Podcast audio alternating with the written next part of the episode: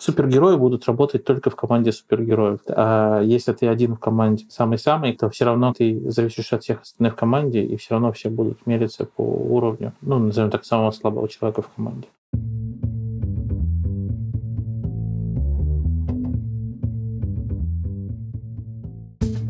Привет!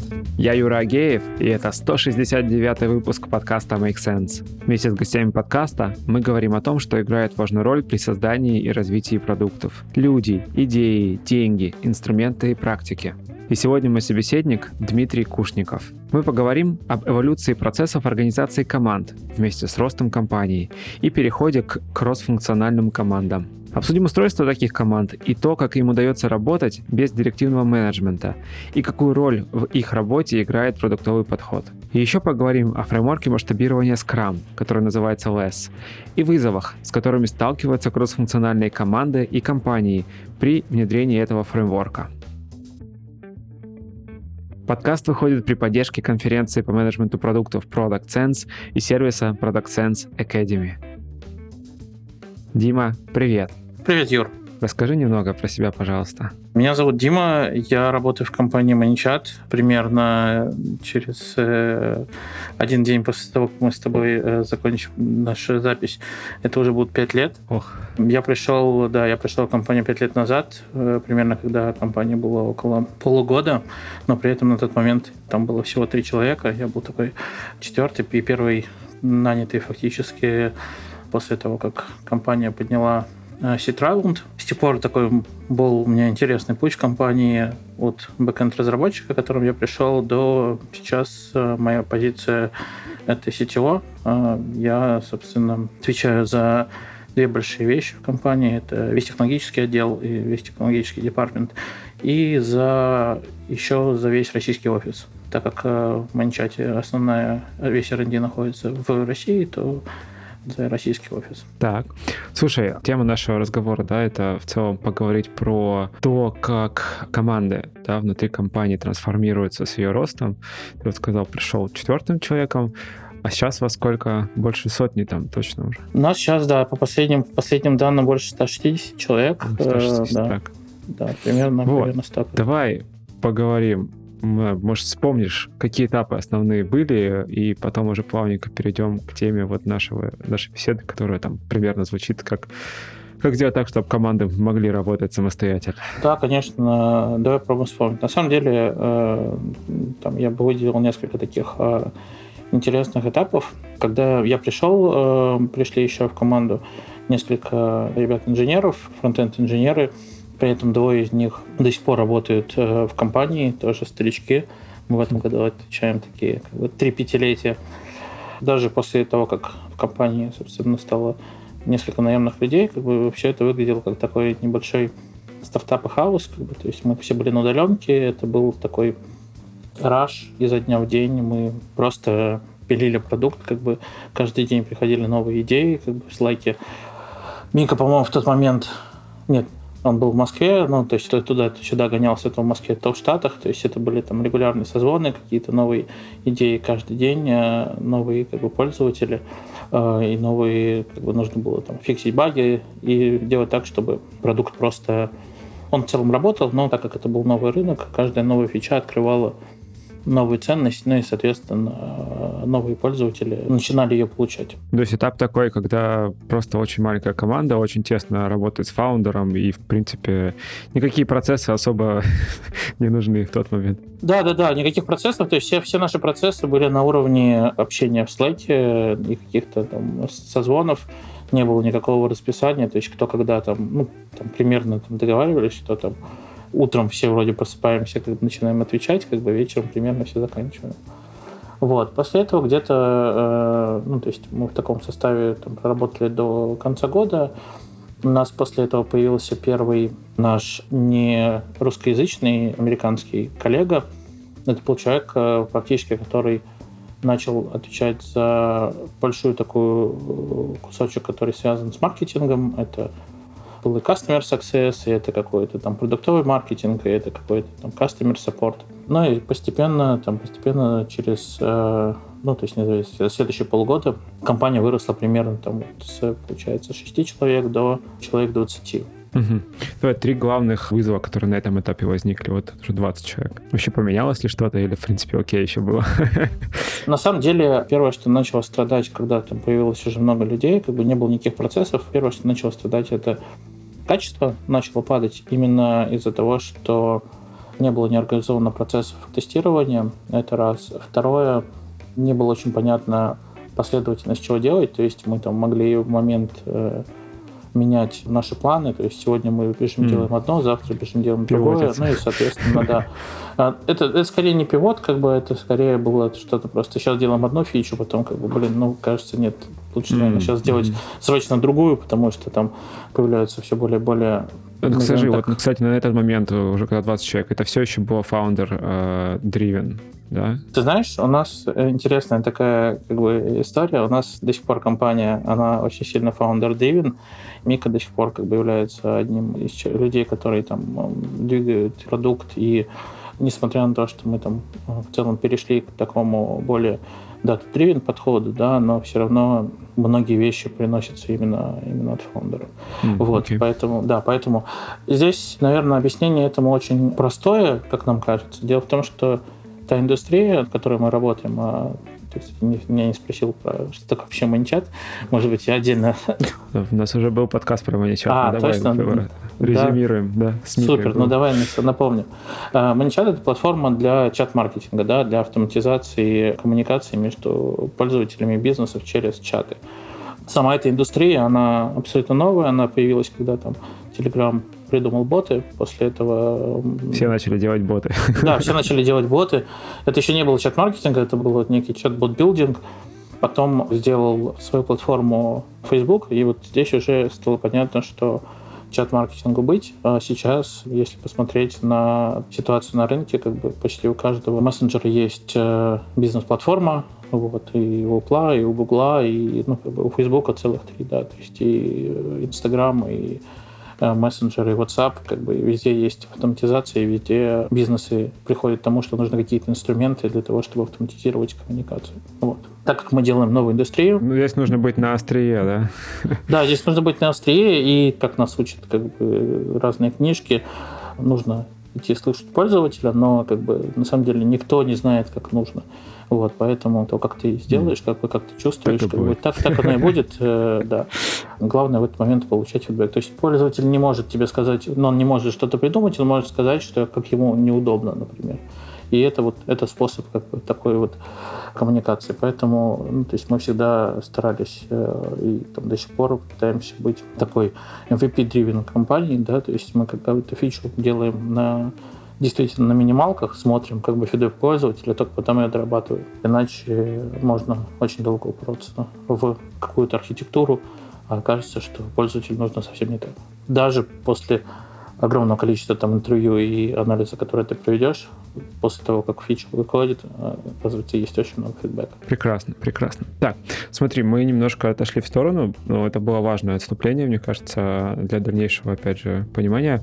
20 человек был предыдущий этап, который обсуждали. Э, следующий большой какой был такой э, засечка, как ты думаешь? Да, следующий большой этап, на самом деле, примерно, когда в компании стало 30-35 человек, мы стали немного э, тормозить, да, то есть когда еще у тебя там разработки человек 10, вы все еще одна команда, вы бежите все вместе, даже если у вас нет каких-то процессов, все равно такое взаимное подпинывание. Ну, ну смотри, вот когда было 20 человек, то там всего тоже было. Да, да, да, это всего. Когда да, у вас уже 20 человек разработки и 15 условно стафа, которые вокруг этого всего делают, тогда уже окей. Да, да, да. То есть как, когда стало уже примерно 20 человек разработки, мы там сначала попытались организовать это все вертикальные с точки зрения компетенций, да, то есть появился бэкэнд, появился отдельно бэкэнд, отдельно фронтенд, и строили таким образом разработку. Но, в общем, как обычно, в такой ситуации очень быстро нас настигла э, проблема независимых очередей,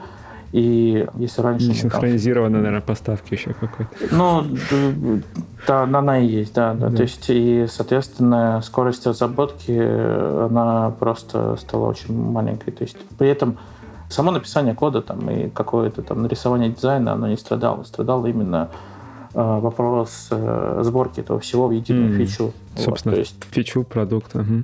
Да, э, вот, поэтому Следующим, как бы, следующим для нас важным этапом стал переход к кросс-функциональным командам. И это был, наверное, такой самый для меня все равно сейчас самый главный этап вот трансформации. Это как раз на 30 там, с лишним. Да-да-да, около, около 30 людей всего, как бы около там, 20 людей непосредственно в IT. И это на самом деле был такой ключевой этап э, компании, потому что он случился на достаточно раннем этапе для нас.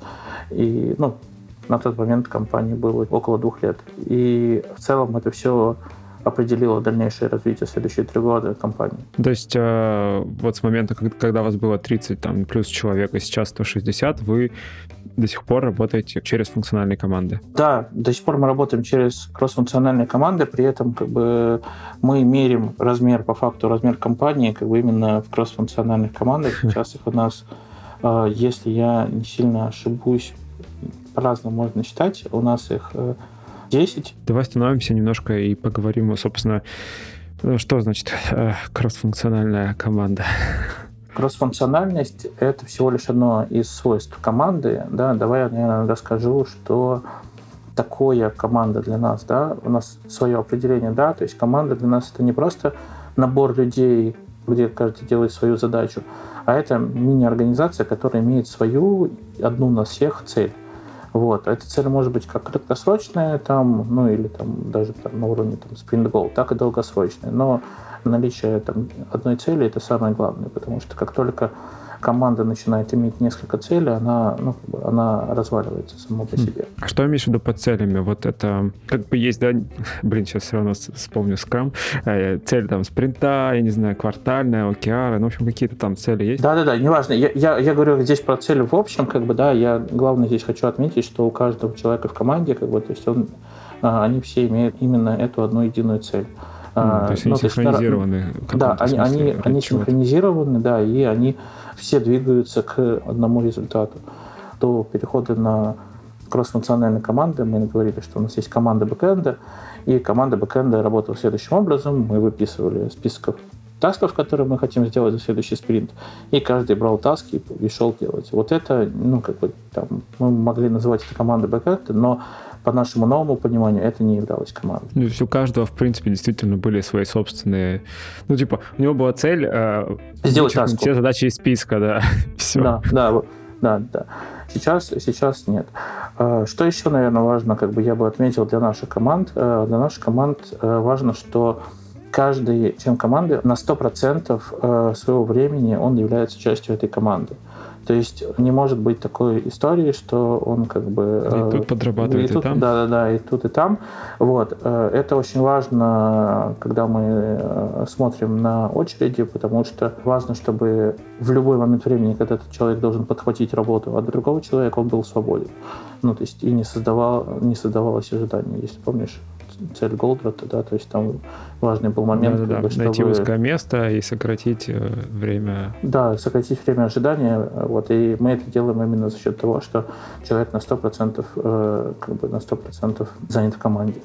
Вот, соответственно, кроссфункциональность, да, это про то, что команда способна сделать э, то, что мы называем там инкремент дан, да, то есть способна сделать продуктовое или какое-то любое другое изменение полностью самостоятельно, а не является частью чего-то, что нужно передать и доделать где-то еще. Ну, то есть, э, если я правильно понимаю, исключается необходимость э, сборки с привлечением каких-то еще команд. Да, да, все именно так. Каких-то еще команд, каких-то еще людей. А что если, ну, опять же, система настолько большая, что и потом твою штуку, твою фичу, может быть, какое-то большое обновление, ее надо все равно интегрировать.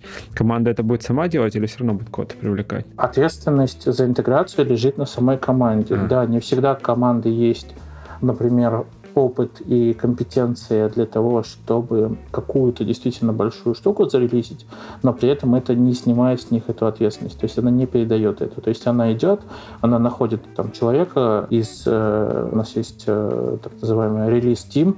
Это как бы команда помогает им организовать большие сложные релизы. Вот. И полностью в зоне ответственности именно так кроссфункциональной команды э, обеспечить поставку. А смотри, вот вопрос такой, я, наверное, уже немножко сбегаю вперед, но все равно интересно, что значит команда ответственна? ну, типа, Я помню, да, то, что она должна иметь единую цель, но в целом идея такая, что когда ответственны все, то ответственен никто.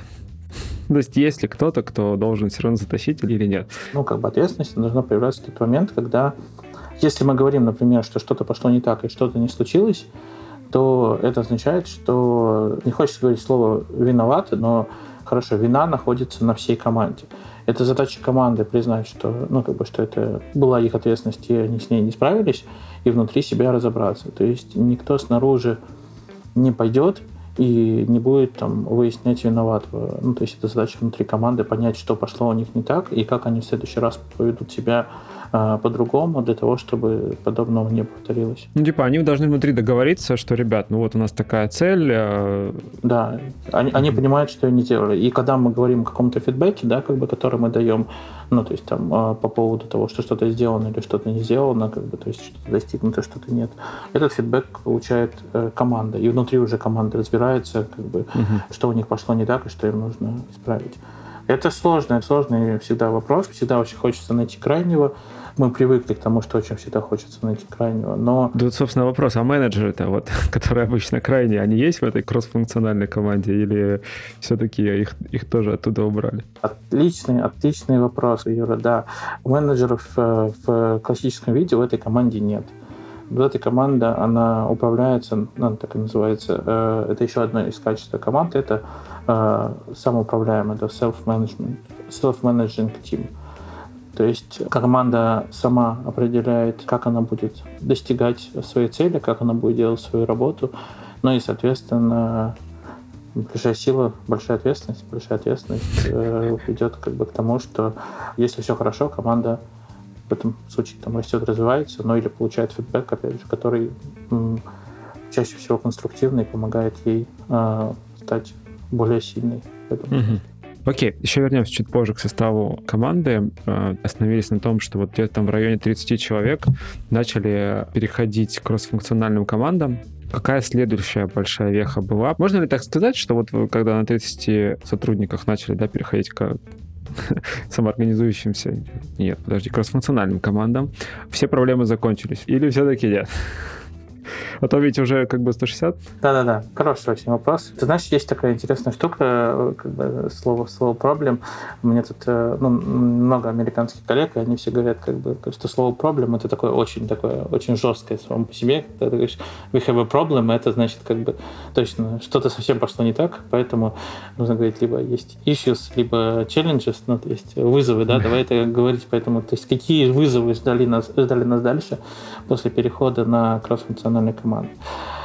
Там было несколько моментов, да, мы через которые прошли, и давай по ним пробежимся. В первую очередь нужно было разобраться, а что такое менеджмент в данной организации, в данной структуре. Ты имеешь в виду, вот когда у тебя кроссфункциональная команда, и технические менеджеры там особо-то и нет, ну, крайнего. Да, все именно mm-hmm. так. Это был очень интересный этап. Э, в целом, сейчас расскажу, как мы его порешали. Давай начнем с самого простого менеджмента, да, продуктового менеджмента.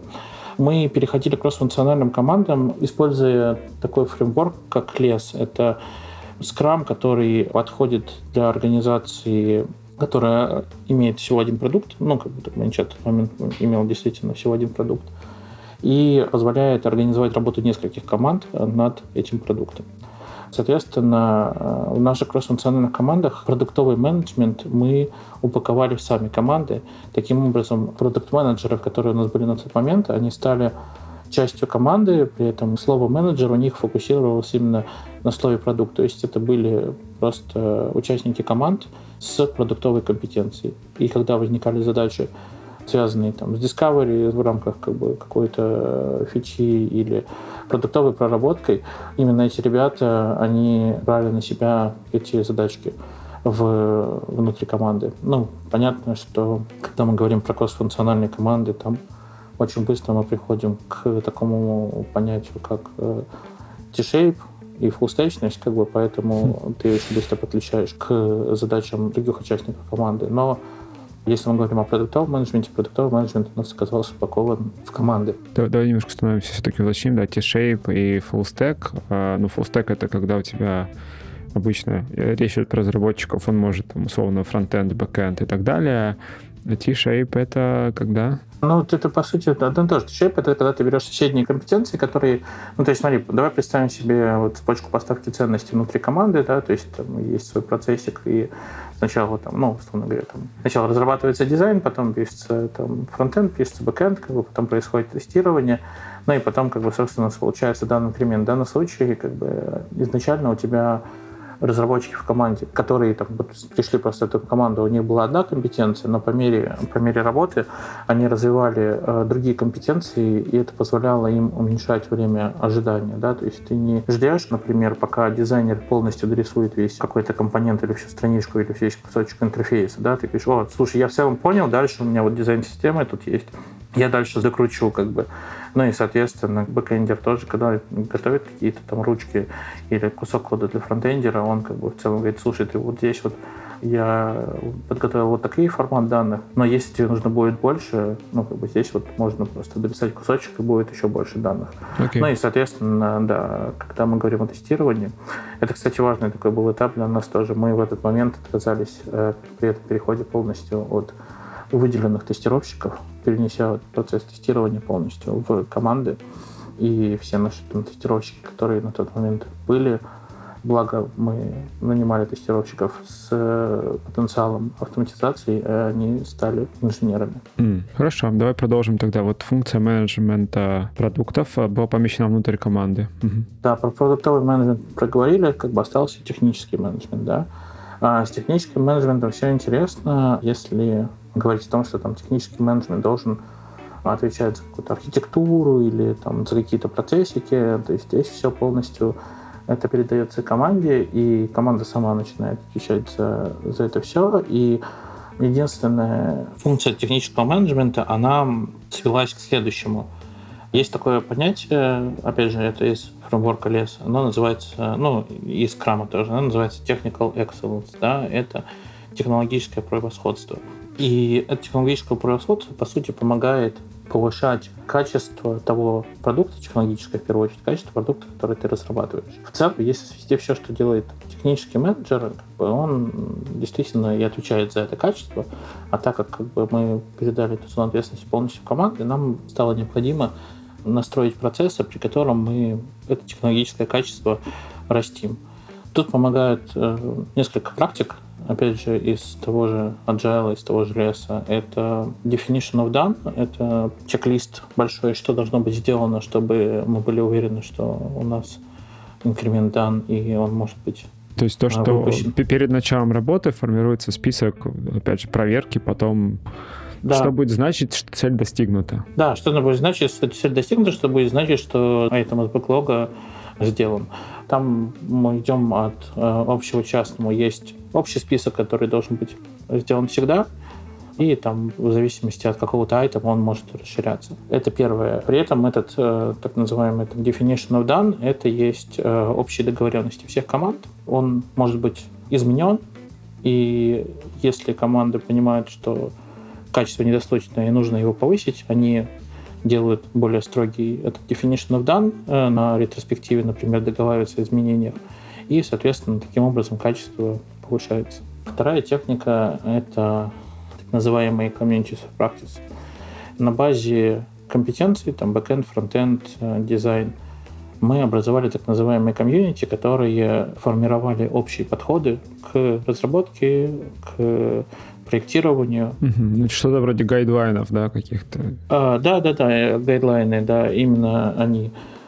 Они ввели свои требования к написанию кода, к рисованию, и это работает до сих пор, да, то есть у нас есть описанный процесс, как бы, что должно быть сделано, как должен быть оформлен код, какие должны быть пройдены проверки. Много, конечно, из этого полностью автоматизировано, но как бы за то, чтобы появлялись эти проверки, за это отвечает непосредственно комьюнити, там, фронтендовые, бэкэндовые.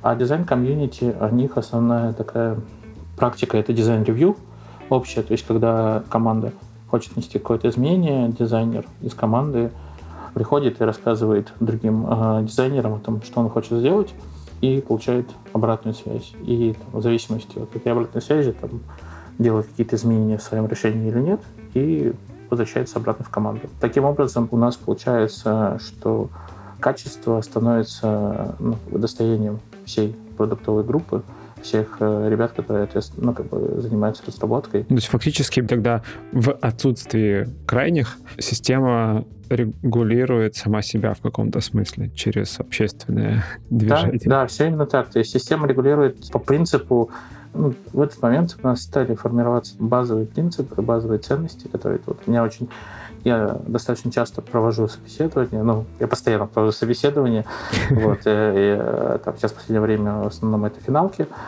и часто очень меня спрашивают кандидаты, а можете в двух словах описать там, культуру вашей компании и так далее. Я здесь первый раз, когда отвечал, немножко сомневался, потом понял, что правильный ответ «нам не все равно». И вот этот принцип стал основой для всех, и по этому принципу работает вся наша как продуктовая организация, так и остальные отделы компании. И вот этот вот общественный контроль, назовем его так, да, то есть и умение давать конструктивную, развивающую обратную связь как бы, является основой того, что фигни не выходит. Окей. Так, про функцию менеджмента продуктово-технического поговорили. А дальше такой вопрос возникает у меня все равно. Вот появился лес. А лес появился до перехода к кросс-функциональным командам? Это случилось одновременно. Это фактически одновременно. случилось одновременно, да. Ну смотри, лес, если я правильно его расшифровываю, это Large Enterprise э, Scalable или Scaling Scrum. Просто Large Scale Scrum.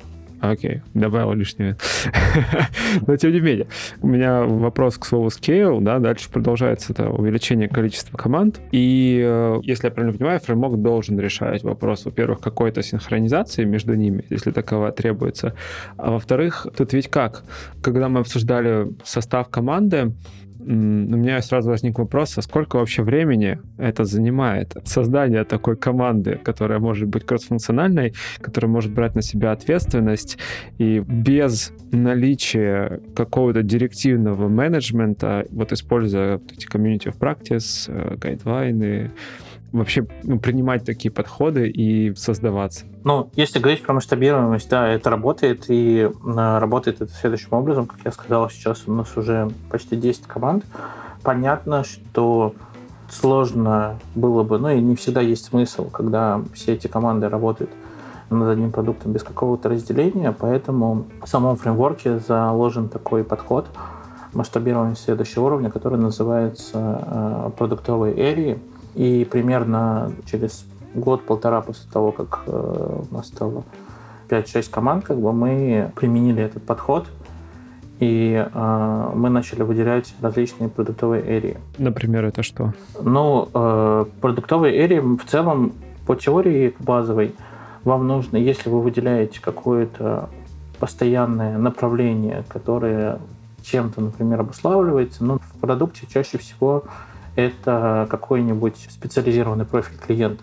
Да, ну, то есть специализированный сегмент. Мы, например, как платформа, у нас есть несколько сегментов пользователей, и для каждого из этих сегментов мы доставляем совершенно разную ценность. Если мы там говорим о бизнесменах, да, то есть это продукт позволяет быстренько подключить и автоматизировать э, мессенджеры для своего бизнеса. Если мы говорим о таком сегменте, как чат-бот-билдеры, да, или там чат-маркетологи, это люди, которые уже могут не только что-то сделать для своего бизнеса, но и они могут зарабатывать на этом.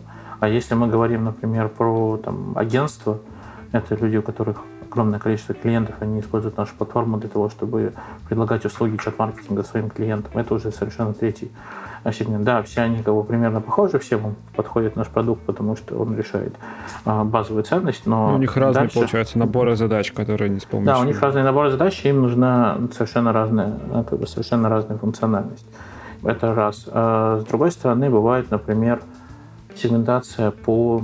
В нашем случае у нас работала сегментация по каналам, потому что, как мы выяснили, что там, продукт на базе э, там, канала Facebook Messenger, продукт на базе Инстаграма и продукт на базе WhatsApp — это совершенно разные продукты, потому что они подходят разным типам бизнесов, и даже э, в разных регионах нашей планеты работают то одни, то другие каналы. И, соответственно, проще разделить как бы, продуктовую группу на людей, которые сфокусируются, например, на канале, потому что там, в Инстаграме это одна ценность, а в Фейсбуке, например, другая. Вот. Это какой-то такой пример. Дальше все очень сильно, опять же, там, фреймворк в данном случае не задает никаких рамок, вы можете сами выбирать то, как вы нарежете свою продуктовую группу. Хм. Ну, то есть у тебя постоянно стоит вопрос, когда идет масштабирование, да, вот какую часть продукта выделить в отдельную область. Естественно, тут уже вопрос сегментации. Когда этот вопрос решен, ты туда уже вручаешь эту ответственность команде. Точнее, как, нет, тут нельзя так сделать. Команда должна принять ответственность. Вообще не так. Слушай, но вопрос, куда направить свои силы, это все решается планированием, океарами угу. и все такое. То есть, когда вы на уровне компании решаете, окей, мы сейчас как бы проинвестируем вот в это или там вот в это. И э, опять же, в зависимости от э, того, какому сегменту пользователя или как вы хотите расти ну, как, как бизнесу, э, вы выбираете там, те или иные направления. Вот. Здесь хочу, наверное, там отметить, какой выигрыш нам дала на применение вообще вот этого фреймворка.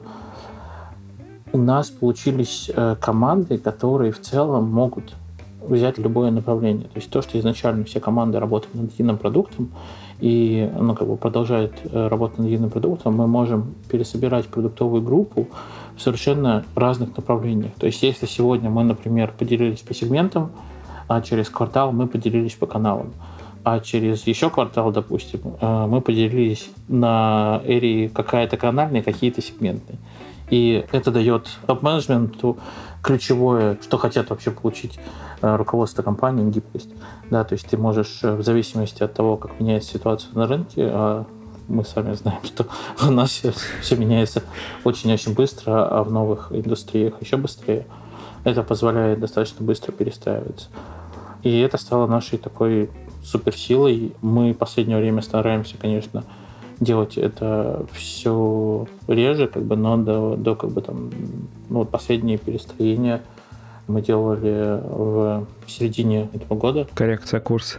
Да, коррекция, коррекция курса, и ты распределяешь, как бы, инвестируешь как бы, ресурсы в виде команд в разные направления, и собственно, мы стараемся делать это не, не чаще, чем раз в полгода, потому что, конечно, ну, там такое, если меняться каждый квартал, то это становится очень тяжело для команд. Окей, okay, а вопрос тогда второй был, а, собственно, команда, создание такой, выращивание команды. очень хороший, очень хороший вопрос. Здесь все очень сильно зависит от, назовем так, зрелости и знания людей, которые будут внутри этой команды. Вообще, я рассказывал об этом там на своих докладах. Нам переход к кросс-функциональным командам, к LeSS, дал огромный буст э, для всех разработчиков. Э, он повысил их уровень не только разработчиков, вообще всей компании, повысил уровень осознанности, э, ну, как бы зрелости.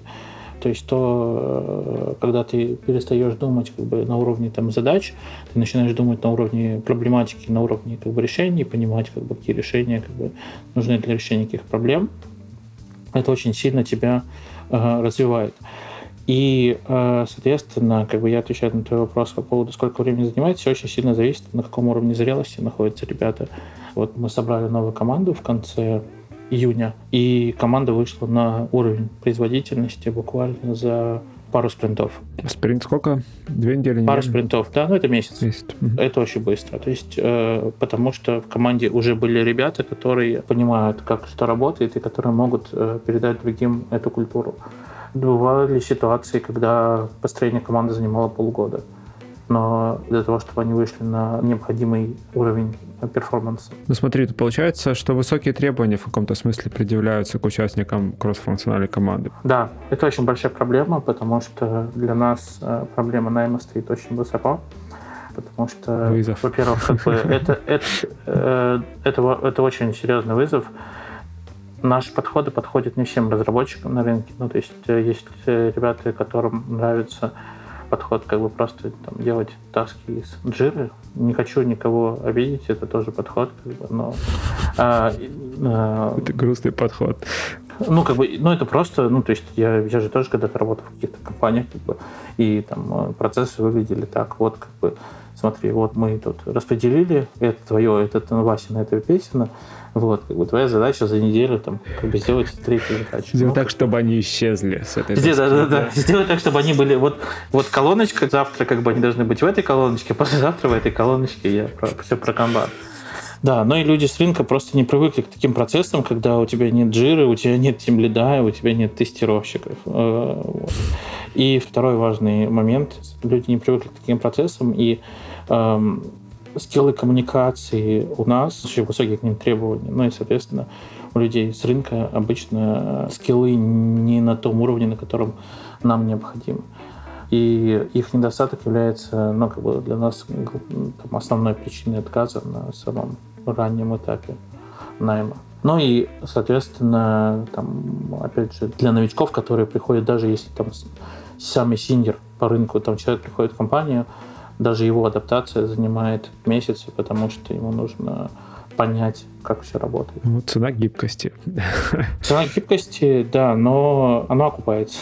По крайней мере, для нас. Прекрасно. Слушай, давай еще поговорим о вызовах, да, ну, то есть с наймом окей.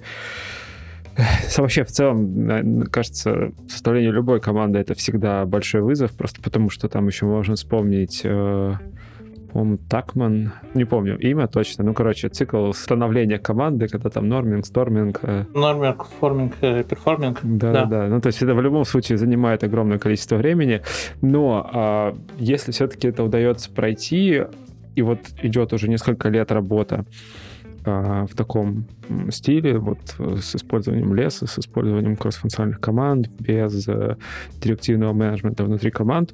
Вызовы какие есть вызовы, которые возникли, может быть, еще не решены? О чем стоит знать? Да, давай расскажу. Это в целом последний год я вместе там, со своей командой.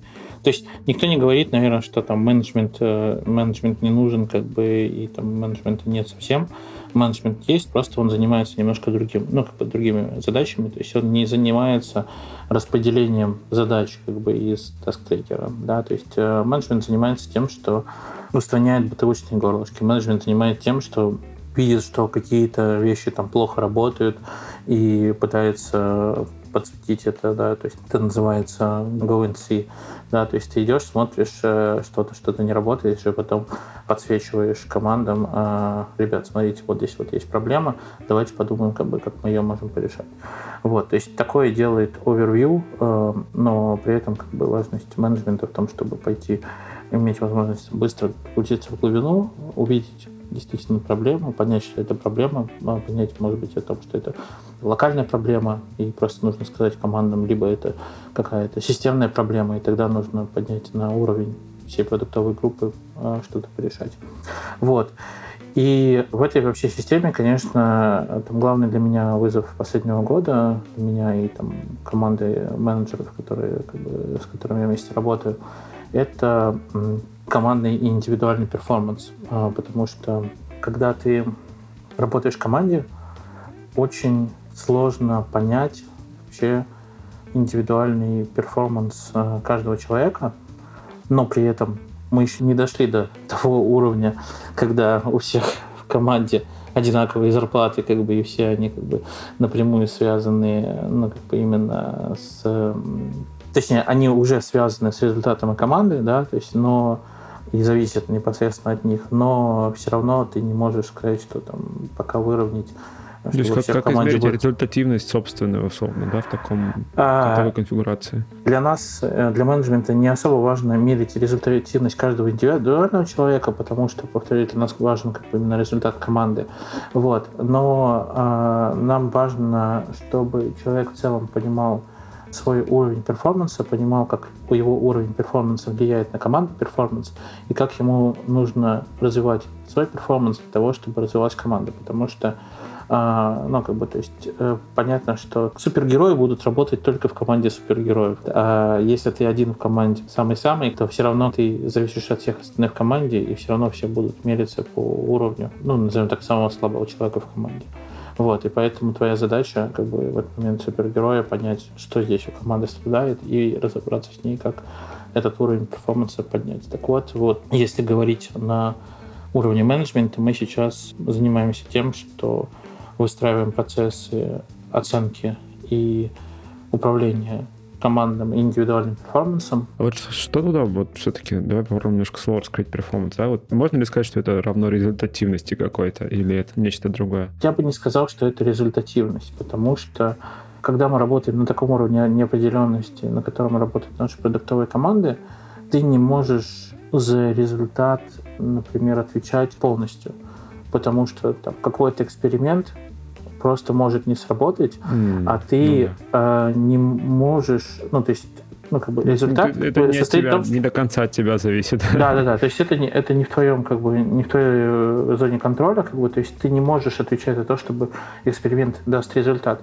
Но при этом команда высокого уровня перформанса от команды низкого уровня перформанса отличается тем, что команда высокого уровня перформанса может первое за счет того, что она может больше провести экспериментов за один промежуток времени повысить вероятность получения результата, то есть скорость проверки гипотез. И второе, как бы за счет того, что у нее высокий уровень перформанса, который приводит к тому, что у нее больше экспертизы.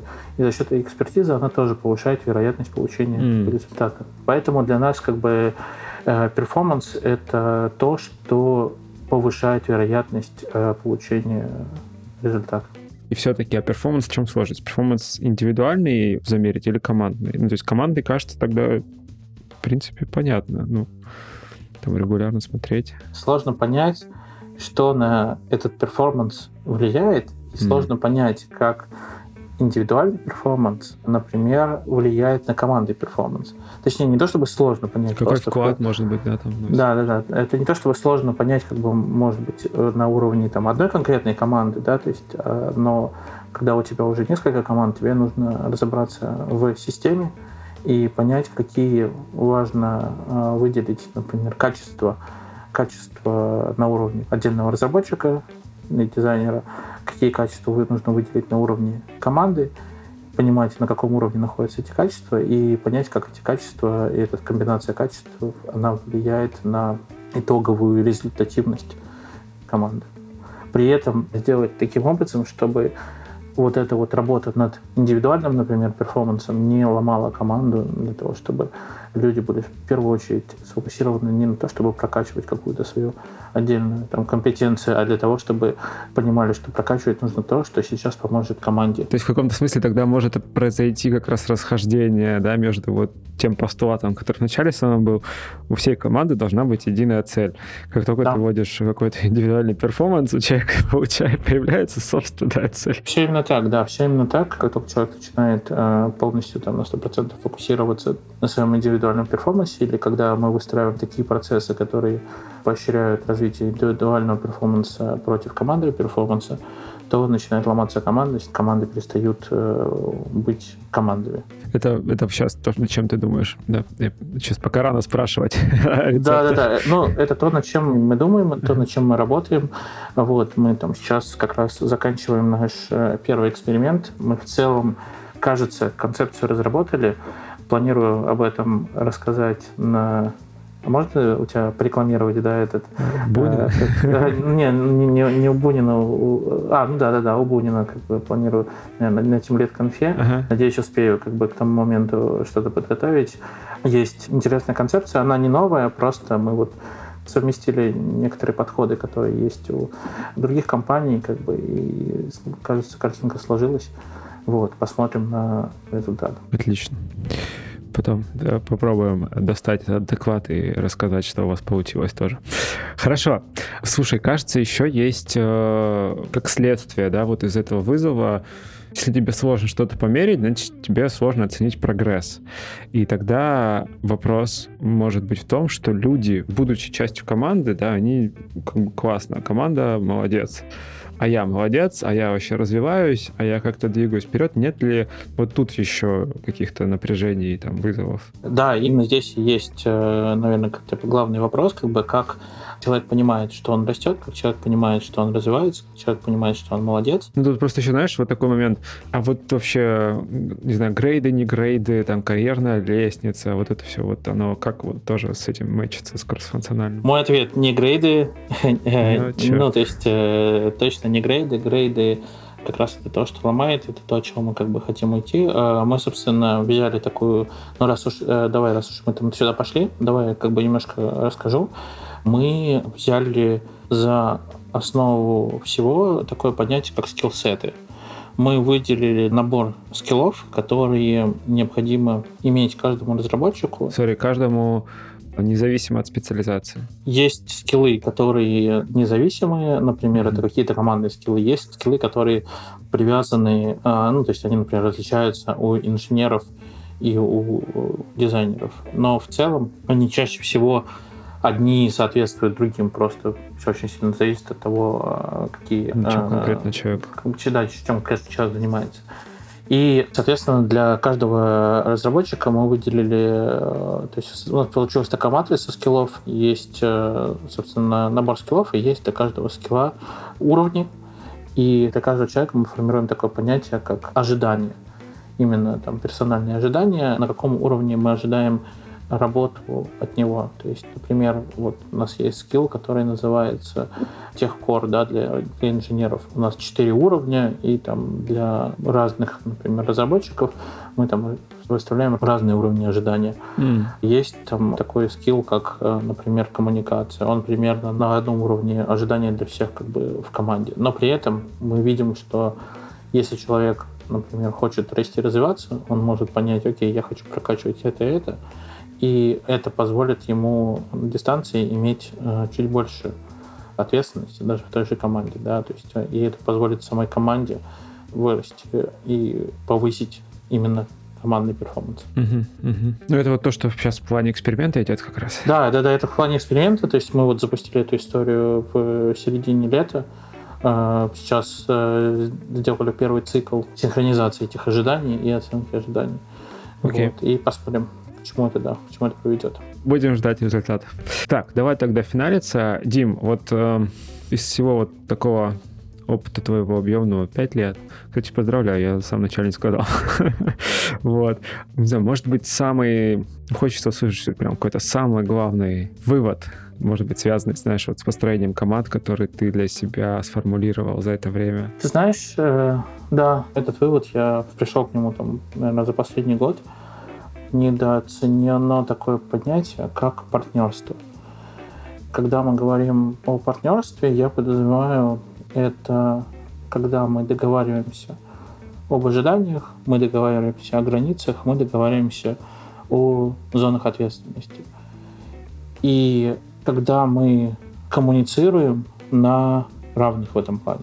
Это позволяет выстраивать, несмотря на, то есть, на наличие понимания, что там кто-то чей-то там people manager, но это позволяет в работе убирать барьеры и позволяет каждому чувствовать себя таким образом, что он может высказывать любые мысли, question, все что угодно, челленджить кого угодно. И делать это абсолютно безопасно. Если ты помнишь исследование Гугла о том, какие команды максимально перформят, это перформят команды, которые, у которых высокий уровень безопасности. Да. И э, этот уровень безопасности невозможно выстроить, если у тебя этого уровня безопасности нет на самом верхнем уровне топ-менеджмента. Я искренне там благодарен фаундерам там, э, компании, как бы и Мики, за то, что наши с ним отношения максимально безопасные, максимально партнерские, и это позволяет мне дальше выстраивать со своими ребятами там как бы именно такие безопасные партнерские отношения, и это передается дальше э, во всю компанию.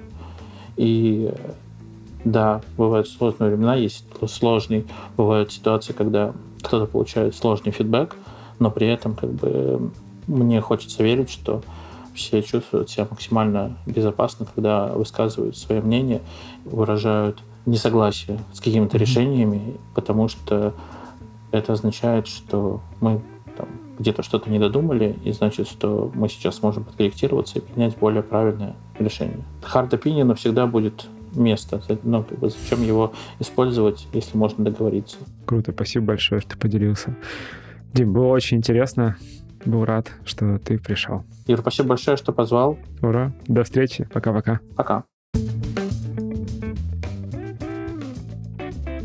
Итак, в этом выпуске подкаста Make Sense вместе с Дмитрием Кушниковым мы поговорили об эволюции процессов организации команд вместе с ростом компании и переходе к кроссфункциональным командам. Обсудили устройство таких команд и то, как им удается работать без директивного менеджмента и какую роль в этих командах играет продуктовый подход. И еще поговорили о фреймворке масштабирования Scrum, который называется LESS, и вызовах, с которыми сталкиваются кроссфункциональные команды и компании при внедрении этого фреймворка. Подкаст выходит при поддержке конференции по менеджменту продуктов Product Sense и сервиса Product Sense Academy.